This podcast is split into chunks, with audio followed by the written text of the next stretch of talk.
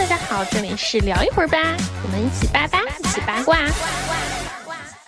欢迎来到聊一会儿吧。我觉得我们花了非常长的时间总结了整个芒果的六个阶段。对我觉得现在就是我们来讲整个芒系综艺的它的特点在哪里，为什么它会有这么一些变化，包括大家为什么爱看，为什么现在不爱看，我们可以总结为几个关键词，也可以说我们来大胆辣评一下整个芒系综艺的一些特点。我觉得芒果之所以是芒果，就是我之前觉得，如果现在让我回想制作这方面，只能想到严敏、梧桐和芒果，就是芒果已经是一个很庞大的枝繁叶茂的一棵大树。那他们这棵大树在我心中的形象，我自己用三个词来说的话，就是首先生猛力，第二是表达欲，第三是价值观。我觉得是这三个东西支撑了芒果和其他至少说是内于其他所有平台的节目产出的效果不一样的三个核心吧。生猛力首先是就是大家会常说的电视湘军这个词，芒果始终是一个训练有素的这样一个团队，他们的底色是很赶的。其实你想，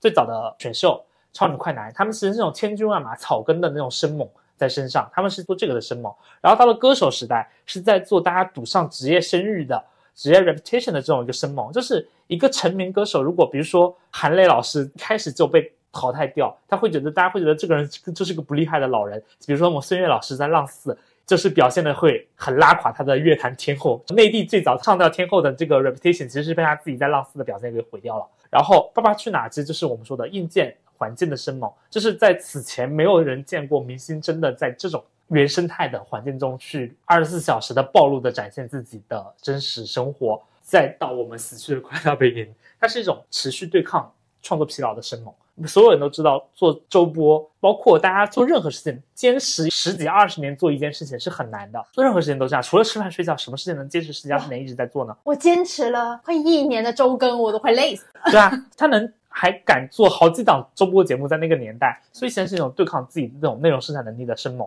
所以我觉得这个生猛是，首先是他们对于自己专业能力的这种认可和不断进步的这样一个苛求，才能缔造出这样一个基本能力。换作是其他平台，我真的觉得还没有这样一个庞大的人才支撑和专业能力的支撑来做这样的一个事情。我觉得很厉害，就刚刚说生猛力这个事情，包括提到了电视湘军的这个概念，其实嗯有一个很突出的表现是湖南长沙的这个嗯地方，这个这个城市，它成为了一个电视产业的一个标志的一个地方，一个地区。一般我们做文娱，我们会说在北京、在上海就已经很足够，基本上都是在北京，所有的影视行业都是在北京，但唯有电视行业，尤其是综艺节目，你做节目制作。全部都是在长沙，长沙对，就就是去年出现了一个盛世，就是基本上真的半个内娱都在长沙录节目。对对对对，这个我觉得真的是很厉害的一个点，就是这种生猛的这种力量，它能够通过一个产业带动你整个城市的发展，然后包括整个城市的这种标杆，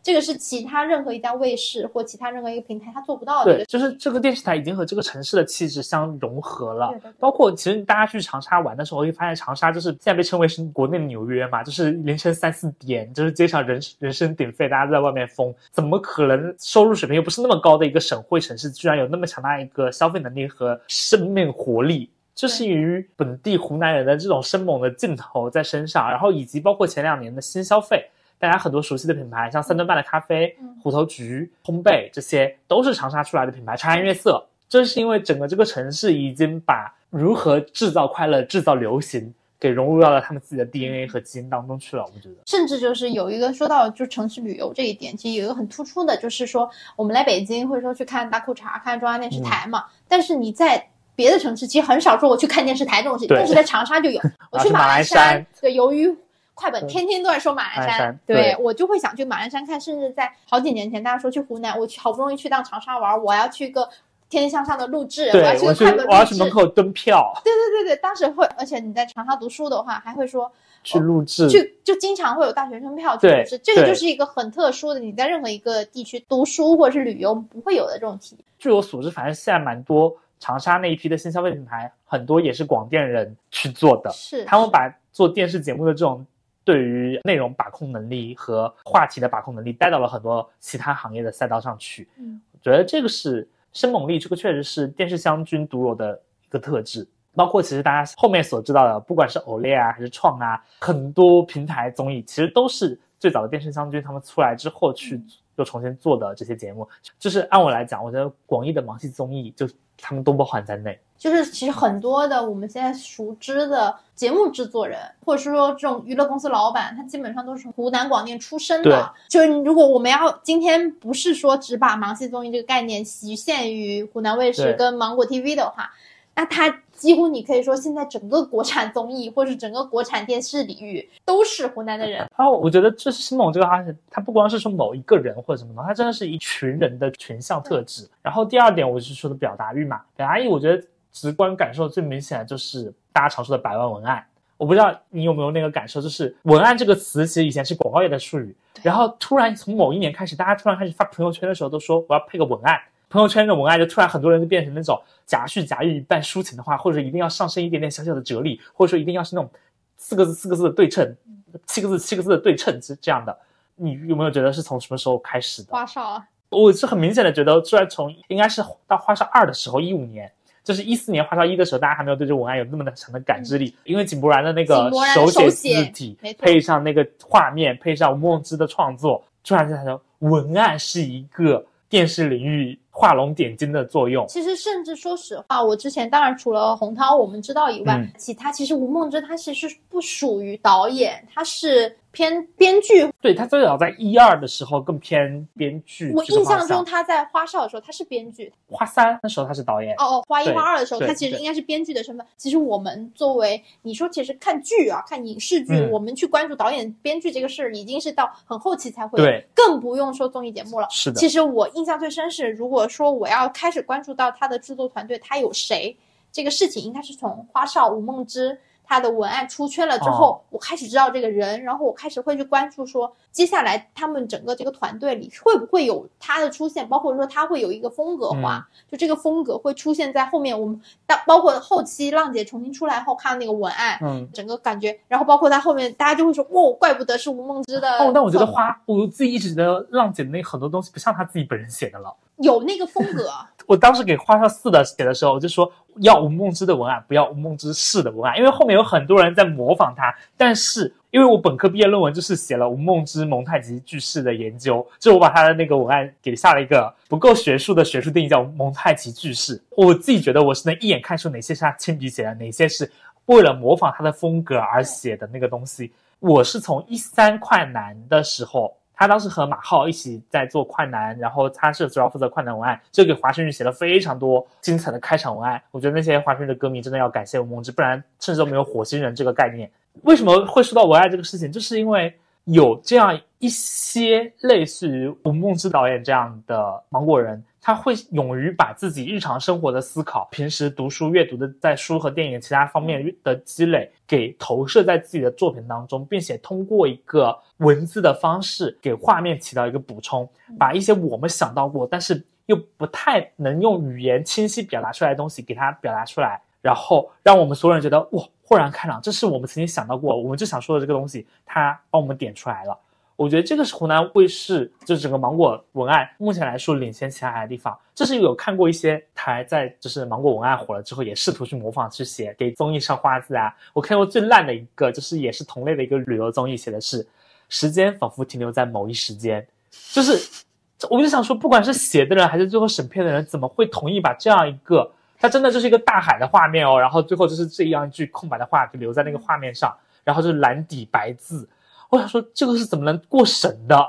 就是难道审核那些低俗内容不应该把这句话也给我审掉吗？时间仿佛停留在某一时间，这个是小学老师都会圈出来的病句，当时还被我们那些芒果粉称为“东施效颦”。就是大家可以想，我们这个“东”指的是谁了？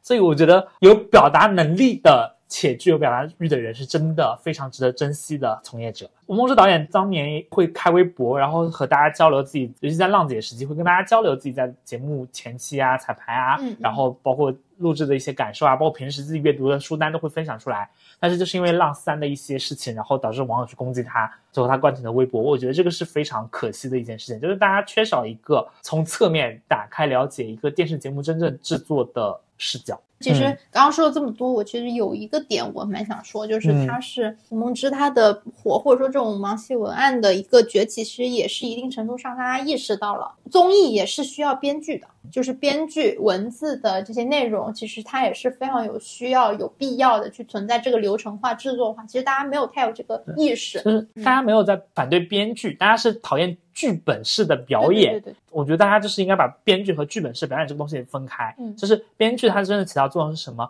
设定好一个真正能激发人的游戏规则，然后通过一些情节的设置，让他去里面发挥出他自己的那个性格底色出彩的部分。我觉得这个是编剧真正能，不管对于观众来说，还是对于真正参与录制的艺人来说，都是一个非常加分的事情。从来没有一个编剧，或者说芒果这边没有什么编剧说是我给你一套完整的剧本，你就要跟着按着我这个说，你一会儿走到哪里要说这样一句话，然后你要对着镜头哪个机位发这样一个脾气，没有的。大家就是误会了很多的综艺，其实它所谓的剧本其实只是一个流程，就没有大家想的那种一模一样的。我给你台词，你得说什么那种表演的剧本其实是没有的。对，只是有些艺人他想演，但他的演技实在过于拙劣，以至于让你觉得。团队自己会有剧本，其实第三点，我想说的就是价值观的东西，就是因为大家一直会觉得蜀论台是在做娱乐，而没有一些太深刻的东西。其实它的深刻是隐藏在一个个具体的事件当中的。就像大家应该从李玟老师去世几组微博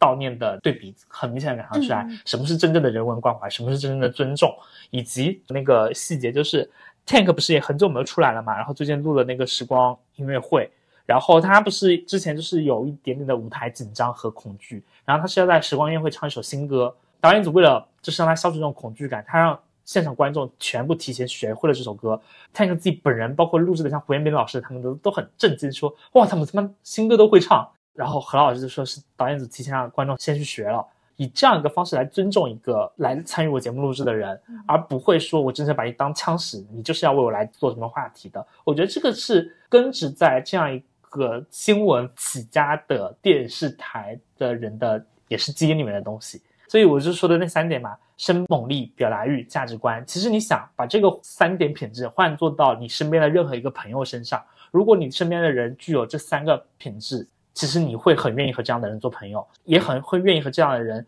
敞开心扉，和他保持一个长期友好的关系。简单一点来说，就是所有的电视台或者所有的内容平台，就是做个人吧。你就是你做到一个人基本该做的这几点，其实你就会得到大家的尊重和认可。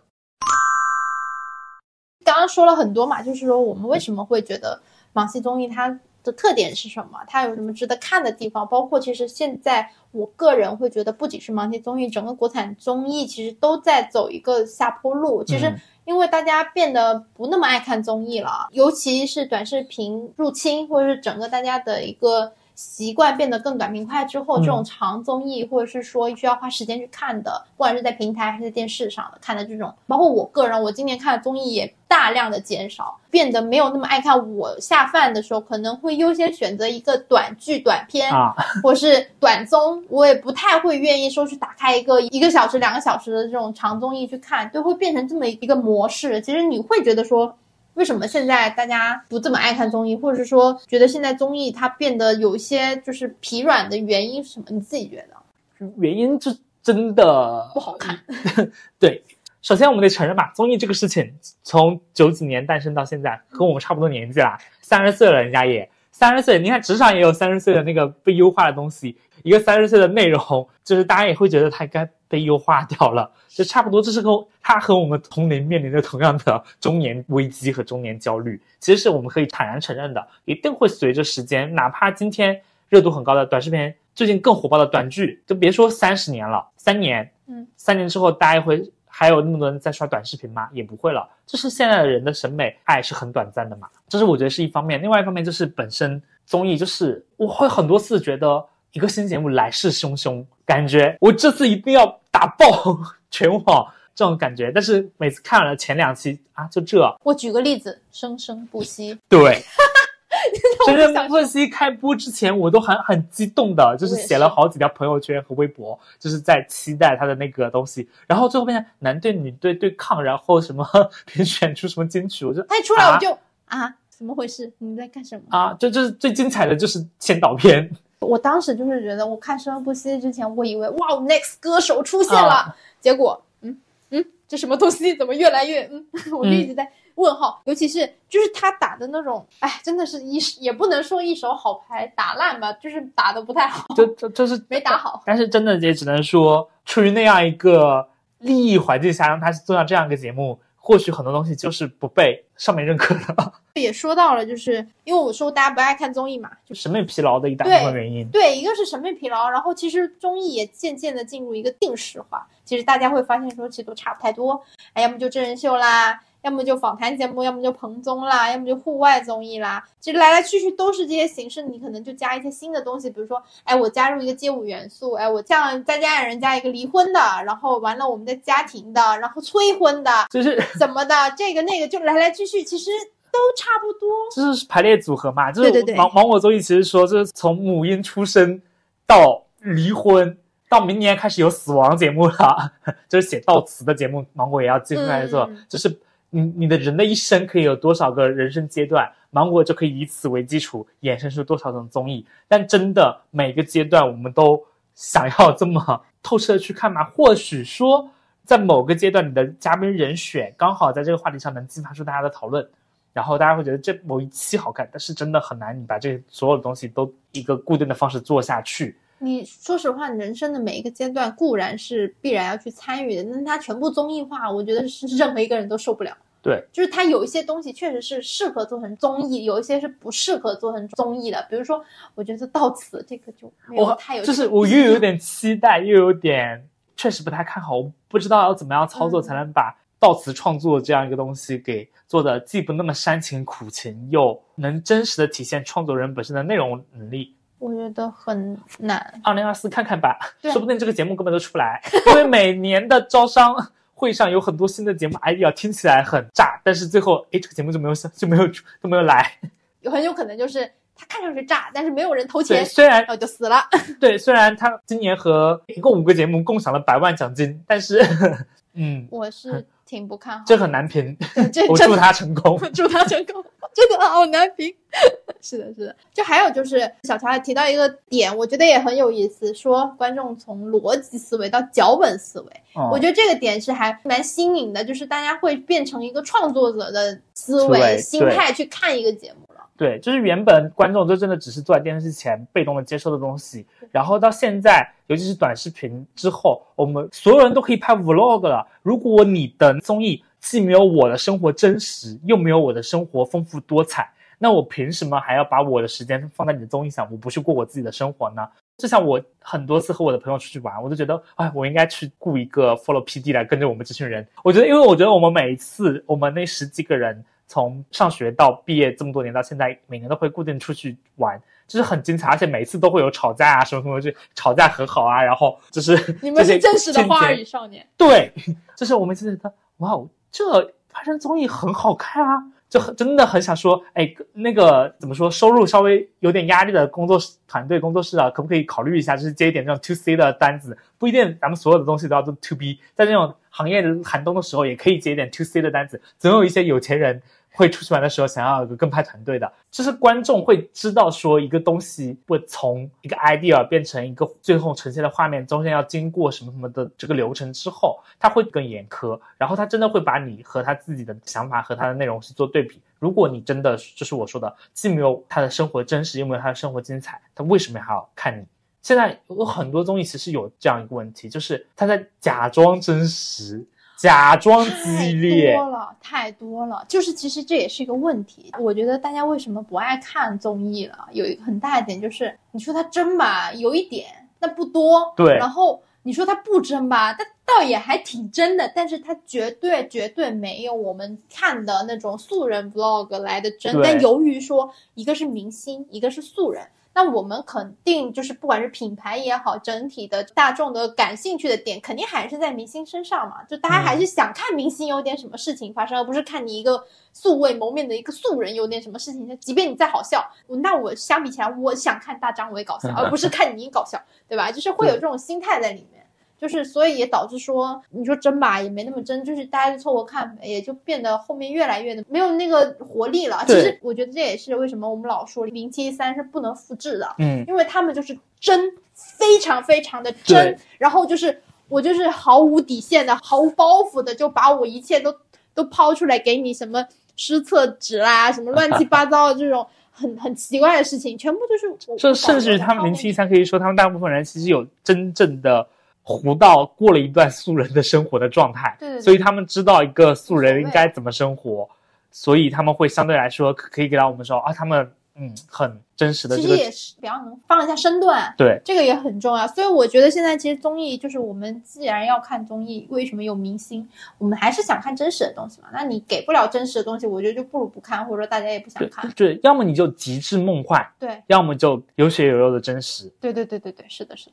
然后还有一个点，我觉得也很很有意思，就说综艺行业进入垃圾时间，这个也是我比较少听到的。这是我也是看另外一个公号，他是说，当一个体育比赛中一个就是两个队，其中一个队的他比分大比分落后之后，就像选秀的那个终极 PK 台，不是三十二个大众评审投票，如果有一个人已经提前拿到二十几票的时候，其实后面的大众评审在没有意义了再投票只是让他投完，而没有任何结果的影响。综艺现在就是有这种感觉，就是好像继承定局了，大 IP 就是就是那几个大 IP，然后小 IP 就是也很难突然就是冲上到他们那个段位，他们可能在某个圈层会爆火，但是他们很难成为一个真正的所谓的国民级 IP。然后以及整个综艺这个大行业现在再怎么折腾，好像也起不了当年那种全民话题的这种火花。就大家又想又在努力，又努力不出什么效果，然后又还接着继续折腾，就很像我们的工作啦，就是每个人都在瞎折腾。所以这也是为什么我真的看综艺看少了很多，我觉得都很固定、很模式化，它没有一个什么我非得看的必要。就其实我看这个名字或者我看一下简介，我已经知道他想干什么了，对，就没有什么区别。那我其实会更想去知道一些我从来不知道的人和事和一些新的形式形态，我觉得这样会更有意思。或者是说，即便是同样的人、同样的事，那我能从他们这些内容里面得到某一种治愈感。对哎，这种东西我现在也很难找到在国产综艺里面，我反而是从我说实话，有时候我觉得很很可笑。以前大家所摒弃的，非常非常不喜欢看的什么谈话节目啊，什么《鲁豫有约》这种有的没的这种节目，反而到近几年人文节目成了一种风尚，一种潮流。反而我能从人文节目里获得收收获的东西多得多得多，比这种普通的这种娱乐综艺要多一些。反正就是我觉得现在有一点，因为大家生活节奏太快了，然后包括说我看综艺，其实我目的很明确，我要么就是想无脑的快乐，嗯我要么就是追星，我要么就是想获得一些知识或者是一些想法上的沉浸，或者是一些治愈感。那我会去选择去看这综艺。我刚刚觉得好笑一点，在于嗯我觉得我看十三幺获得的价值，或者是获得那种治愈感，有或者时候那种 inner peace 的感觉。对比看什么《再见爱人》或者什么别的综艺要多得多得多。这是做内容的一个大的原则，一是要做的极致。就是我们以前写新闻的时候，其实通常说你要做那个报道终结者，就是看完你这个稿子，我就不需要再去看其他人写的这个稿子了，我可以在你的稿子里面把所有的东西都知道。那这个都知道的另一个浅层含义就是你的信息量够大。现在谈话节目依然可以给我们带来信息增量，但是嗯很多综艺其实带来不了信息增量了。嗯我现在其实非常担心《快乐老友记》的后续，因为我已经感觉到大家聊来聊去聊来聊去，还是至少我这种老粉众所周知的那些事情，我很难看到他们聊出一些新的东西。我已经不想再看到张远在感慨他爸爸去世，然后不想再看到。苏醒和陈楚生在调侃那个解约这个事情，不想再看到虎子有多么的不容易的坚持创作的这些东西了，或者说这个东西对我来说真的再讲就是祥林嫂了，就是有点努力空徒劳的感觉。其实是是是的，就是你说整个行业的从业人员谁不想要好吗？大家都想要好，但是怎么样才能做得更好？我们所有人其实换位带到职场人的心态来看，每个打工人都想做好，但是大家就是不知道我怎么做才能更好，不知道我这件事情做 Plan A 就一定会比 Plan B 好，这是大家不确定。所以我们更多是说，我们看到当前的这些尴尬的。正好会给出一些我们从观众角度更期待未来综艺能发生的一些改变或者是转向，会不会给未来几年的那个综艺发展带来一些新的变化或或者一些新的生机？就是刚刚聊了这么多一些困惑或者说希望的点吧，刚好也进入下一个话题。其实我们可以大胆的预判一下，也不能说整个综艺的发国产综艺的发展吧，嗯其实以盲戏为主导的整个国产综艺的发展，你自己觉得未来会是怎么样？或者说你觉得如果现在有在听我们这个节目的做综艺的朋友，或者是喜欢看综艺的朋友，你觉得怎么样做会更好？我自己首先觉得，真的不要贪心做周播，因为就是上次看《老友记》，苏醒在提案的时候就非常期待说，啊，我们这个朋友的朋友的彭总能做成一个周播节目，我们也可以每周固定时间上班，他们都很期待这样。但是首先，真的就是我们说的，像快本就是很前车之鉴，就是你要保证你有这样的长期的持续创作能力。其次，周波真的难以适应目前大家越来越快的喜好的变化。这个世界上永远没有能一直猜准的预言家，只有能一直跟得上变化的人。所以，如果真的要做，不要把周播变成一档真正的综艺节目去做，要用那种我们说的纽约时代广场大的广告牌的那个思维去做它，就把它做成一个公告牌，把它做成一个用新闻思维与时俱进的思维去做一个通告型的节目，会相对更合适一点。但是具体到现在目前看的综艺的观感的话，我个人会觉得做小综艺和短综艺会更适应目前的环境，也更容易让我们的从业人员相对来说没那么累。因为你花那么大的精力去做长综艺，去做大木头，你也累，然后你得的效果也未必那么好。你有知道今年芒果有几部综艺豆瓣评分过九的吗？我有看到了，但我没哦几部看过。我基本上每天都会刷它最新的一些评分。我其实看到那个数字的时候还蛮惊讶的，我居然有这么多。其实不用，我跟你讲是这样啊、我们先说一下吧，就是芒果他自己发大字报说，我有八部九分的综艺，一一一个是《快乐老友记》九点三，《快乐的大人》九点二，跳进地理书的旅行九点一，然后密室大逃脱的大神版第五季是九点零，森林进化论九点一。爸爸当家第二是九点二，初入职场的法医季是九点零，还有大宋探案局是九点一。其实季里面就我看过的也不少，但是怎么说呢？这个九点多是他刚出分的时候，就是在九分的时候截图吧。啊他现在其实很多都已经没有掉下去在9了对对，有很多掉下去了。但是我能够确定的是，就像零七三的整个系列基本上都是九分，就会有很多的粉丝打五星，这个啊是有这么一个情况出现的。我看了的就是《快乐的大人》，蜜桃我看了一点，蜜桃看了其中一两集。森林进化论我知道，但我没看。爸爸当家二我看了，初入职场我也看了。我是因为说我是我做这个对，我做这个事。我坦白讲，我只看了《快乐老友记》，我甚至有些综艺里面我都不知道啊，今年还有这个综艺，因为我不是院人，然后我就是不知道居然还有《森林进化论》啊，什么《跳进地理书旅行》这些综艺，我说我真的我连刷刷公号啊，刷微博和刷抖音我都没有刷到过这些东西。观众不会去关注这些。看他的那个评分人数，其实它的样本量其实也不大，对，就是它没有那么强的一个说服力。对对对，其实综艺的评分的话，其实它还是有区别于影视的，嗯就是它一个量没那么大，然后其次就是，其实大家看综艺的人不太会去评分，嗯，这个是一个很重要的点。对评分的人是粉丝啊，不是观众。嗯。对对对，不会太多了，所以其实有的嗯都会偏高，除非说是像明侦啊这种比较大型就是，相对来说已经做到一些有一些话题出圈的对影响力所。以大家会去像什么奇葩说啊，以前脱口秀大会啊，这些啊这种类型的节目，它可能才会说，是具有公信力的豆瓣开分。对它的评分可能那个样本数据会更只是只充实是我一点。看到这个的时候有 shock 到，然后包括也这个里面的趋势也很明显，其实就是以零七三的团综和越人的团综为主要扛起了这些这个八部。嗯嗯，沈月他们那个其实也算是团综嘛，其实里面非团综的只有《爸爸当家》不是团综哦和《初入职场》但是这个其实给也基本上验证了一个趋势，就是说做小综艺、做窄向人群的垂类爱好的综艺，其实相对来说你的制作成本也低，你获得认可的概率也相对会更高一些。比如说，我目前想到什么综艺会让我突然想到会有兴奋感啊？像咱们聊一会儿吧，以前想过内娱文盲，我就想说，哎。如果如果哪怕只是有一年一期、一年一度内娱文盲大会，比一比，看看今年谁的分数有进步了呢？每每年进步一点点，完蛋，我们明年就被被淹没，我们节目明天就没了。但是说实话，这个换成是我，我也想看我一年一度哎，我们我们又不严苛，又不是要周考，对不对？我们一年考一次，而且这是考的都是初中生水平，就是那种诗词大会啊，然后这些里面常用字啊都放进来，然后一些常用英语啊，其实也是对你艺人本身有帮助的嘛。降低一下中国的内娱文盲率，也是有价值的一件事情啊，功德无量，还还是一个学习的节目。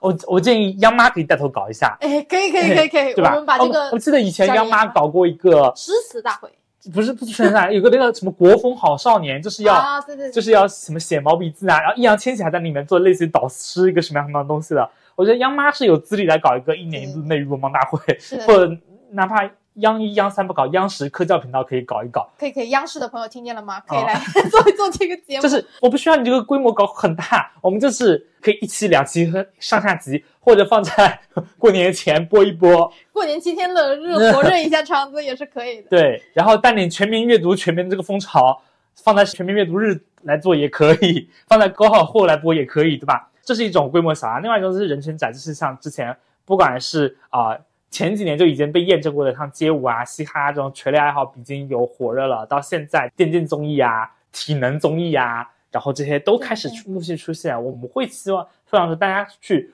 多挖掘现在的小众爱好，或者说部分人喜欢的事情，你就可能占领了这部分人的心智，而得到这部分人喜欢，这就是一个成功了，而不要再贪图去做一个全民向的一个内容传播了，这个是非常不现实且低回报的事情。对，然后而且这个也是比较老派的综艺的模式了。现在其实你很难去做到迎合所有的人口味，你还不如说我就是做单独做某一个群体、某一个类别的他们感兴趣的内容。那这样子的话，其实说不定你能单独的吸引到那个群体，它有一个长青态的发展。其实最明显的还是明侦跟对怨人，这个是一个最好的一个成功的案例吧。然后包括还有今年像那个《封神质子团》对这个节目的出现，其实也是一个相对的这种垂类的。对然后比较延伸向的而且，《封神使团》我觉得非常好，就是它反应速度非常快。封神电影上了，口碑来了，然后质子团这个这个群体的热度有了，我立马跟乌尔善导演整个制片方去谈，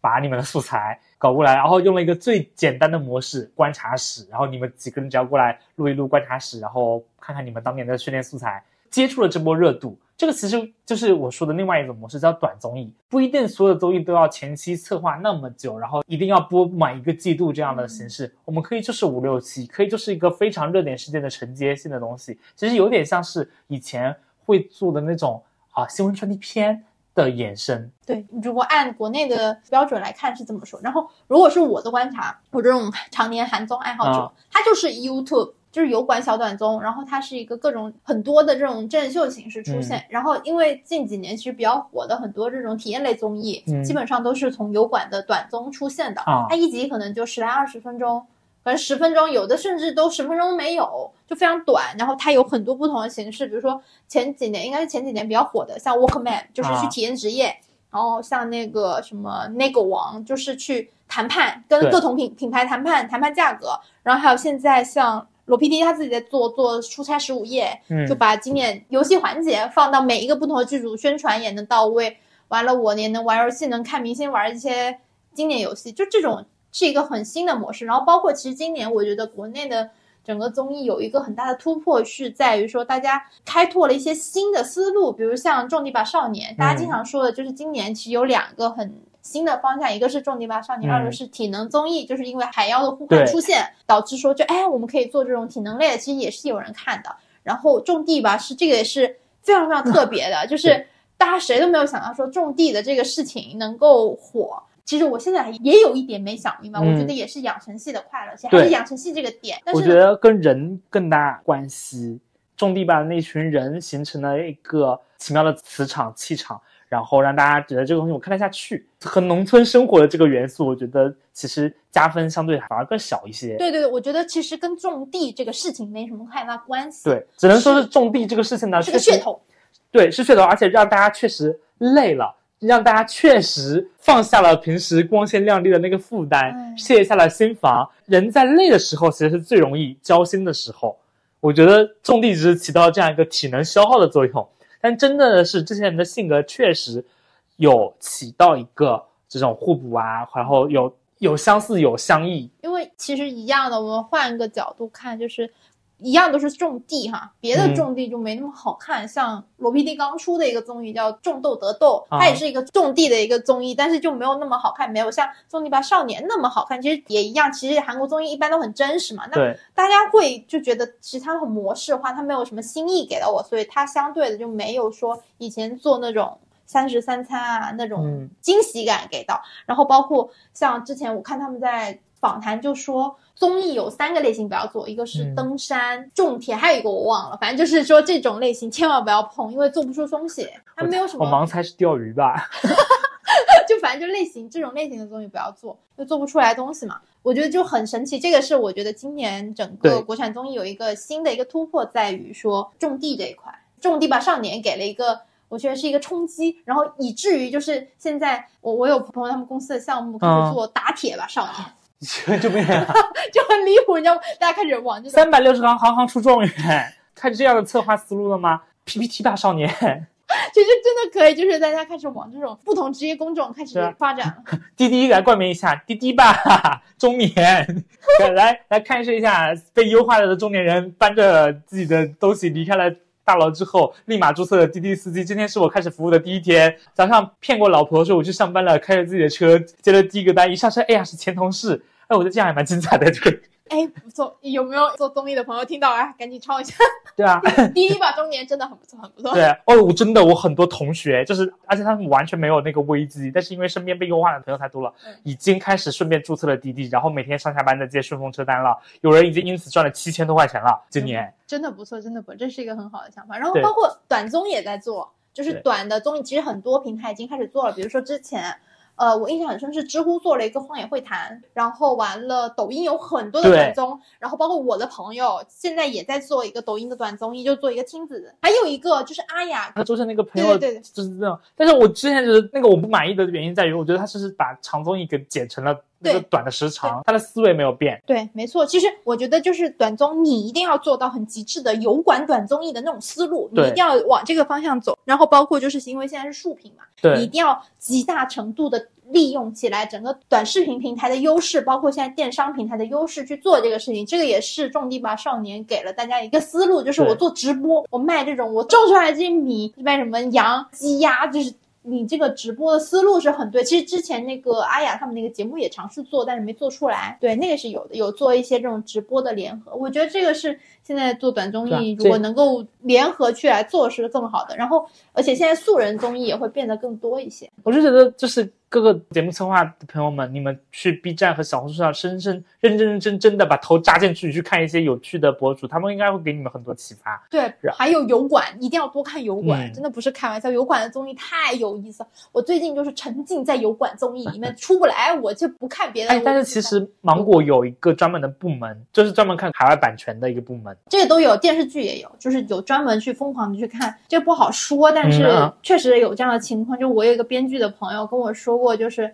他突然有一天顿悟，他说：“嗯我终于知道为什么做这个行业要看这么多的国外的东西了，嗯，就是为了我融梗的时候能融的悄无声息，真的不是开玩笑，就是就你自己把自己当做一个数据库去喂数据，喂到一定程度之后，你自然而然就可以 AI GC 了。对对对对对，然后而且就是你能悄无声息融，但是其实别人看不太出来你是融的哪里，或者是说更多的是你有了一些自己的风格化。嗯，所以其实这个东西是很多电视台都会做的，他们去有一些这种考察或者学习国外的东西，包括就是油管，我还真的觉得油管综艺大家一定要看，就是非常精彩。所以所以就是说，很期待未来会出现这种真正的小型综艺和短综艺，而不是简简简单单的说竖屏呀，然后集数少啊，然后时间短呀，这样是真正真正的在内容上去触达了我们所谓的小和短。就至少让大家觉得看综艺是个随时随地可以进行的东西，改变一下大家看综艺的形式和习惯，也可能是综艺未来的一个突破口。是的，是的。其实我们刚刚也就是说的是整个综艺发展嘛，我们所嗯希望期待的。我们还是说回到芒果综艺来说，其实前面也聊到说关于招商大会的事情，它有整个片单嘛。嗯那我们就说你有什么接下来二零二四年最期待的，或者是说比较看好的综艺吗？最期待的其实还是我说的悼词创作节目《一夜一生》。虽然我对它有一些担心，但是我真的也很期待它做好，因为原本海外有很多媒体就是会有专门的写悼词的专栏嘛。然后我觉得确实用一页纸的篇幅去概括一个人的一生，是我觉得有价值的一件事情。我就很期待它如何呈现在综艺上了。但我反而二零二四，我觉得目前声量最大，但我反而最不期待的就是中国村花。就是我觉得这是一个虽然给他加了非常多漂亮的限定词，但我觉得他称不上为一个新综艺，他只是换汤不换药的把镜头对向了。更更 我觉得他会把很多东西更刻板印象化。嗯嗯嗯，是的，我觉得现在做综艺有一个点，就是刚刚其实我刚刚也提到说，嗯，种地吧火了，那大家就做打铁吧，做滴滴吧，做什么饿了么，随便就各种这样的。你做这种综艺，其实就变成说我好像发现了。发现了某个流量密码，然后对对对对对对，就很像说现在大家做小红书，我发现了某一个，比如说我做女性成长，我做什么我能火，那我就往死里做，我就往这里死里挖。哎，你做这个成长，我就做那个什么发掘，做这个什么赚钱，就是大家会往这种方向去做，包括做综艺也是一样的模式，大家会变成这种纵向的思维，它不是一个植入的这种，或者说我有一些新的开花的，它变成了一个非常固有的一个模式。我觉得这个是。其实应该是说，整个内容制作创作上的一个难点，或者说一个挺无奈的一个事情。你呢？二零二四，我最期待，我最期待，其实可能还是会期待歌手吧。但是你说是期待吗？我说不上来。其实我整个二零二四的综艺片单整个下来之后，我看上去我没有太多的觉得有让我很就这 just so so 就这。我对我会没有太多觉得有意思的地方，我觉得都是基本上以及就是跟以前的没有什么太大区别。但是我会期待说一些比较旧的老的综艺如何去焕发生机，然后包括歌手，其实我们很久没看了，嗯，歌手也已经换了很多团队，什么各种这样那样的都有了很多变化。其实我还蛮期待英综能不能有一些新的创作，但我个人感觉应该是能不了。能不到哪里去？我觉得在歌手的大模式的，因为歌手既然用这个 IP，它的这模式框架是固定的。对，那几个人走上舞台唱歌的这个事情，对，其实我是会更加期待说有什么新的人，比如说，哎，其实应该是好像是生生不息吧，我当时印象很深是张天赋。又上了生生不息。最早一开始我在 Apple Music 上看到 MC 张天我以为他是那种抖音好多人这样主播。对，就是这个事情也很好笑，就是因为他在香港几乎是顶流。对。然后导致说他要来生生不息这个事，广东的歌迷都非常生气，说你不要来，你不要玷污，就会很像当年的邓紫棋啊，什么色田这种感觉，就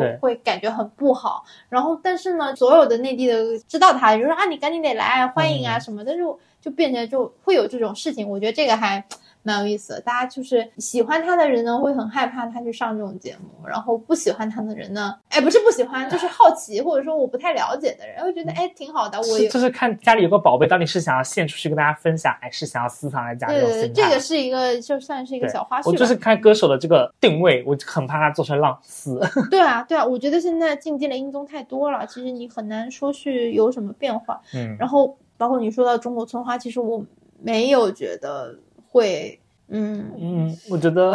我我只能说尊重祝福，我我我只能倒退一下想，我觉得中国春花是真的是在店里辣孩陆仙人当时在抖音上热度非常大的时候，然后大家想到说哇，类似于做呃民族服装的变装啊，什么这种才艺展示啊，然后在这种所谓的大屏和小屏上做这种联动啊。可能会引起大家的讨论，挖掘出新的一批有中国特色、民族风情的这种女性形象出来。嗯嗯，对，但可能是在那个环境下提出来的。但是电力辣孩的热度都已经，陆仙人的热度都已经不是当时热度，他可能真的是去年真的是有一些滞后性的。对，真的可能是三四月份，去年三四月份提的 idea，到了今年，他因为他有一个比赛是芒果百分之一创意比赛，经过一年的角逐，决出了他是第一名，然后。在立翔再开始做，真的已经是谎话太多了。是的，他们可以做短综艺。其实，在他当时，他觉得如果说陆仙人和店里辣海，包括氧化局那波人的热度，他真的想跟上的时候，他应该立马去做一个这种七八集的，然后在中国他们最擅长的云南、贵州、四川这些地方去开始做。但我说实话，你要拿整个审批流程下来的话，确实也来不及。确实，这个没办法，这个有一些硬性条件。但确实，这个相比下来是网综的另外一个好处，就确实芒果 TV 的这些流程可能要比。卫视的流程要快一些，如果不上新播的话，是的，然后就看他怎么包装这个东西了。如果找准了民族自信和少数民族团结的这个利益，我觉得其实通过还是比较容易的啦。其实还有一个很重要的点，招商。对，然后其实你想，如果他当时立马上马开始做这个事情，等到七八月份中国村超的热度又起来，他把村花和村超在一起在做，我觉得这在对去年的内容生态来说是一个蛮好的补充，是个天时地利人和的结果。但真的拖到现在就有点嗯尴尬。小姚写了说，希望深度学习 MBTI 星座行为心理学。哦，这个这让我想到韩国一个综艺，就是 MBTI 的一个综艺，就让所有的什么 I 人、E 人穿上相对的衣服，然后就大家在一个环境里面生活。就在 MBTI 在韩国最火的那段时间，就有这么一个综艺。然后恰好今年吧，才 MBTI 才在国内开始火起来。对，其实我觉得，如果说大家不要害怕，不要害臊，赶紧把 MBTI 这个热度做起来，我们来做一个 MBTI 综艺，哇，那。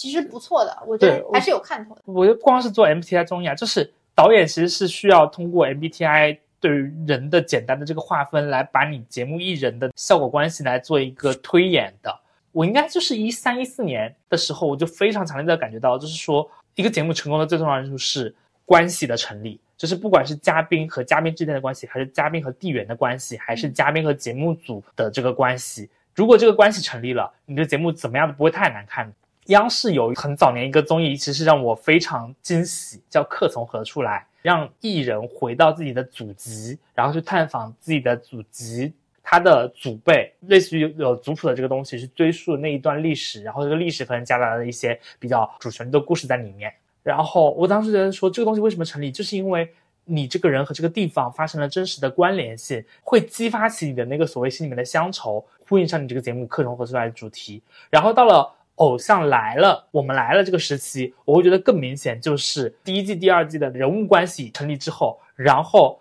他们去到的城市。如果是和他们其中任何一个人都毫不相关的城市，这一期会非常难看。如果他们去到的是和某个人的故乡，比如说，我觉得最精彩一期就是他们回湖南台录制的那一期，谢娜，然后何炅、汪涵带着他们在船里面吃食堂，然后录节目，然后做主播，各种各种事情。我觉得这个是关系最成立的。而非常精彩，偶像来了往后走的模式，其实应该是让他们去到彼此的家乡，比如说。蔡少芬和朱茵带他们去到香港，然后在香港录一期。然后比如说欧阳娜娜带他们去台湾，赵丽颖可以带他们去河北的农村，和娜扎带他们去新疆，让艺人成为一个主人公的形式去接待我的好朋友。我觉得会让偶像来了当时这个共情能力会更强，而不仅仅是我们去到不同的城市去做游戏这样一个范式，以及到后面就越走越偏了。后面就是人物关系出现了越来越松散。花少成功，我觉得很大一部分也是因为人物关系的成立。最明显这一季看到名单的时候，我就觉得哇很惊喜，因为胡先煦和辛芷蕾本来有母子线，胡先煦和秦海璐本来有那个舅妈还什么的，反正就是亲戚线。我我一家子都坐在这儿了，对，我妈也在这儿，我大姨也在这儿。对，然后辛芷蕾是和秦岚以前认识，但他们秦芷蕾自己不以为有这样一个 这一层关系。我会觉得说，一个好看的综艺局里面的人，既不能特别熟，也不能完全不熟。完全不熟，大家就很难在一个工作场合突然变得真正的熟起来。然后如果太熟了，就会像大小 S 和阿雅那个我们是真的朋友那个女综一样，就大家太习惯在那个东西里面，没有一点点探触。包括真正的熟人和熟人之间是有些不好意思展露真正的自我的部分的，尤其是你想要努力或者说想要去煽情的时候，你会因为我们太熟了而做不出来这个事情，就是要半生不熟的。我说加深的状态其实是最好的一个状态。一方面让人物关系自然而然的推进，另一方面让观众也能隔着屏幕看到从第一期到最后一期大家的关系的真实的变化。所以我觉得导演组需要深度的学习 MBI 什么星座啊这些行为心理学的东西，是他在前期选角的时候需要把这个东西做一个配置。什么样的性格的人在这个位置上可以起到个什么样的作用？谁和谁什么性格的人在一起会有化学反应？他们可以让这个故事自然而然的发展下去，而不再需要我强行的给你安排什么情节，强行的安排什么任务，让你们去发生什么样的联系。小乔这一段说的特别好，就是人跟人之间的关系，包括 casting 的点，才是整个节目的关键。对，而不是人设，不是设计，不是我刻意制造的这些内容，而是它自然生发的这些故事、这些情节，才是我们最想看到的，而且才是才是这个节目最精彩的。我们前面说了很多的节目，他们精彩的、出彩的地方都是在人与人之间的关系上。对，这一点我觉得特别好。就是其实我们回溯所有的好的综艺，我们喜欢看的综艺，基本上就是因为发生了这种非常动人的关系，然后不管是好的、坏的、争吵的。还是什么样的各种各样的，它就是已经产生这种关系、这种连接，所以我们会觉得很有意思。对，就像现在在播的《花少》嘛，还是说回这个节目为例的那个星空下的谈话，是导演组设计安排的这个桥段，然后也确实聊出来一些东西。但我觉得哪一段比这个更精彩呢？是王安宇和胡先煦一开始做导游的时候，胡先煦觉得王安宇做什么都不通知我，然后王安宇觉得呃小胡又什么事情都不顺着他来，然后单方面和姐姐他们去沟通。一个人很着急，一个人又看似很散漫。然后王安宇说：“那个小胡，我们俩聊一下。”然后胡先煦又用他天津人的那种本身他性格的稳定性和天津人的那种成熟的表达能力，反而把这个事情很好的化解过去了。我觉得这个就是两个性格不同的人在真实的交锋过程当中展现出最精彩的部分，要比导演组安排的好。今天晚上我们的先生坐在这个最美的沙漠里面看星星，要来的更精彩。我想喊话一下下一季的花少，因为上一季的花少录影季国内的那一季花少，其实导演组当时有问过问我要过一个简单的想法，然后给的意见其实一条都没听。但是我觉得可能是那会问我要想法的时候要的太迟了，就是网传名单其实真的也就是后面有一版就是完全对的，所以我没用了。然后非常期待看到海清老师和闫妮老师两位同时上一下花少，我会觉得这两位老师一起参加，然后再来几位姐姐，我觉得。怎么样的性格应该都 OK，然后其中一个少年呢，最好就是演过这两位老师其中一个的儿子的这种，比如方一凡。方一凡可以的，可以的，对啊，我觉得他他少年感还蛮强的。对对对。然后对这一季花少，我觉得人选上稍微遗憾的是没有一个人真正的懂音乐。我觉得每一季花少，尤其在旅行节目中，一个懂音乐的人可以让现场的氛围，会让整个群体的那个交流会有一些奇妙的反应。我非常强烈的建议过很多次让焦麦琪去上花少。反正没有成功，我觉得他自己其实本身是很契合的，他自己演的可以在旅行过程中获得一些创作灵感啊。嗨，遗憾，只能说遗憾。希望下一季我们迪丽热巴做导演的时候，可以撬动一些更好的艺人资源。这期实在聊太多了，所以可能这期节目应该会分为上下两期上。辛苦大家的耳朵了，希望大家也喜欢。然后我最后吧，我其实我很少问嘉宾说节目什么感觉，但我今天挺想问小乔。聊了这么多，什么感觉？我真的真实感觉是聊到缺氧，真的好久没有一次性讲这么多话了。平时都是打字啪啪啪啪敲，而且我真的觉得我打字的脑子比好像比直接空口说要更清晰一些。然后我们俩可能都是更是就是那种写的比讲的好的那种人。是的，是的，我其实也是因为通过做播客的。对我们两位，我们两个位本质都是 I 人，但是就是为了给大家交流，强迫来逼着自己开口来讲这么多话。哦，以后要不要搞一期实验播客？就是写出来之后用 AI 来读，就是 实验性播客，I 人实验播客。然后这么两个人在互相敲，然后你选个什么什么台湾女生腔，我选一个什么台湾男生腔，然后还是哎每一期还可以换属地，然后东北腔的来再来一期。哎，对，可以可以可以试一下。这这在长播客中间，我们也做一些小播客和短播客。可以尝试，笑死了，真的很有意思。因为我很少问嘉宾什么感受，我自己也不会说很强烈的这种说想要表达说我录完一期播客什么感受这种想法。大家不知道是我我上一次录这么久，还是我们录年终总结的那次？我们那次就是录了差不多三个小时，然后这次也差不多快三个小时，然后就有一种，我是觉得就是为什么我从。开头我会说，我觉得这是一期可能会是播客史上最全的一期解读或是盘点分析盲系综艺的这么一期节目。因为首先是真的，小乔给了我整个提纲的内容很长，包括我们两个其实虽然小乔有一段时间没怎么做媒体了，但是基本上我们是这个出身的嘛。然后包括我也做了很长时间的媒体文字工作者，其实我们对于表达上是会更多的倾向于文字而不是说，但是能够因为很想要表达去说这个事情，所以我们就很努力的。做了很充足的文字准备工作，然后来表达这个事情。当然，也在这个聊的过程中生发出了很多新的，可能在这个里面没有的内容。我觉得这个也是很有意思的点。包括说，其实我有想过说，这期节目它是一个什么样类型？它是干货呢，还是盘点呢，还是说我是聊八卦的？因为我们其实很多时候会聊一些八卦，一些有的没的这种东西嘛。我后来就想说，那我这期节目其实更多的希望说是一个比较综合的，我去聊我对于这一个派系的它的一个了解。而且不管是从行业的角度看，或者说我从观众的角度看，还是我对他的了解程度等等各个方面非常细致的去聊这个事情，我觉得是一个很有意义的一个发现，就比我们去聊单独的某一个话题或某一个一个事件来说，可能它会更复杂，更具有这种观察的意味更重。吧，是就像湖南卫视最爱做的那种观察类节目。对，我们作为一个和湖南卫视一起成长的一代人。我们也来用自己的视角来亲身观察，把自己带入在其中。我们可以一步一步走过了这么多阶段，然后我们目前对你的看法和对你的期待是什么样子的？对对对。然后我也很希望说，就是在我们聊的这个过程中，大家边听的同时，有什么同样的感受或想法，或者是跟我们想要讨论的点，都可以随时在那个留言区就对应的我们聊的时候提出来，然后我们也会。多一点跟大家交流解答，甚至如果说有更多的疑问或更多的想法，甚至我们说不定我们约下一期或下一个选题聊一下有台的综艺，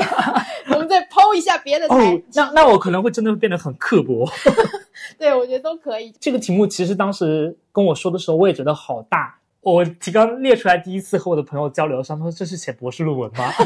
我真的是写论文的那种心，看了这个提纲我就傻掉。然后，但是因为其实，在我们用口语。播客聊的过程当中没有办法用那么就是照念着把东西讲出来，大家可能听的时候会觉得有一点不够成体系或者怎么样的，这个就是我们自己的表达能力还不够那么成熟啦。是就是，但是我们是有很认真的在对待这个话题，我们也至少在我个人心中，整个芒果还是非常神圣的。我也不希望我的一些不认真的地方有亵渎到它。然后最后我再想讲一个小小的题外话，因为刚刚聊到八卦，就是咱们聊一会儿八，我也是因为在准备过程当中有一个非常值得给大家推荐的那个八卦大全的那个东西，想说大家可以有兴趣看一下。就是我们有一个呃上海那边的一个还蛮有名的律所出了一本书，叫《文娱圈艺人法律风险防范手册》。然后这本书我把电子版找来看了，哇，里面真的有好多艺人打官司的实例，而且它都是用的真实的信，就是时间线标的非常真实。某年某月某日，王某怎么样怎么样发生了什么什么事情，比如说某某舞台事故怎么样怎么样怎么样怎么样怎么样，后面怎么样怎么样索赔怎么怎么样怎么样。所以大家如果对于我们这一期八卦前面给的不够多的话，可以从这本书切入，然后你只要把日期加上姓氏，然后加个大概是个哎，那么一搜。你可以收获一整整一本书的八卦。我翻了一下这本书，应该是横跨从九几年到二一年左右的八卦事件都还蛮多的。就是相当于付费八卦了，哦，太优秀了。对，这反正这本书那个什么得到还是豆瓣阅读，应该都有类似电子版，大家可以免费看的。就是我们这期八卦信息量不足，全靠这本书来补一补。My bones were wrapped around you. 如果喜欢我们的节目，欢迎多多点击订阅，也可以来留言区和我们一起聊天。你们的鼓励就是我们最大的动力。今天就先到这里啦，我们下次再聊一会儿吧，拜拜。I'm your tonight.